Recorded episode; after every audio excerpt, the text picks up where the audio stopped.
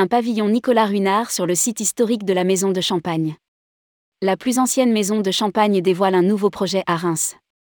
À l'aube de son quatrième siècle d'existence, la maison Ruinard, propriété du groupe LVMH, développe un nouveau projet, un pavillon pour y abriter son siège social mais aussi présenter le nouvel art de recevoir. Ce bâtiment sera la concrétisation d'un nouveau programme expérientiel pour la maison et pour le no-tourisme en Champagne. Rédigé par Bruno Courtin le jeudi 16 février 2023.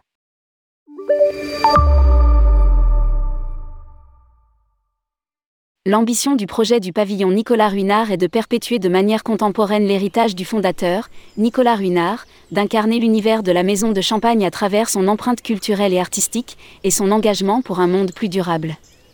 Nous poursuivons le souhait du fondateur qui a voulu faire de cette adresse historique, le 4 rue des Crayères, à Reims, la quintessence de la maison Ruinard. C'est un lieu où s'exprime le savoir-faire et la créativité d'une maison qui ne cesse de se réinventer. Explique Frédéric Dufour, président de Maison Ruinard.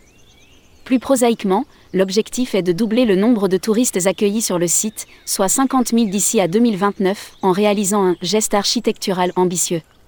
Pour atteindre son objectif, Ruinard s'est attaché les services d'un des architectes en vogue du moment, le japonais Su Fujimoto. On lui doit notamment l'arbre blanc de Montpellier, réputé comme une prouesse architecturale.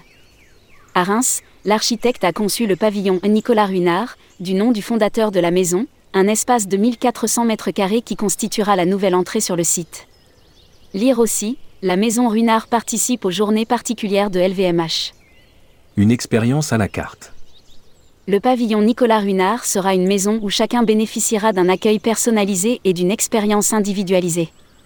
Libre d'y choisir son parcours, le visiteur sera au cœur d'une variété d'options, visiter les crayères, déguster un verre de champagne, faire l'acquisition de l'édition limitée d'une cuvée, déguster un accord mets et vin.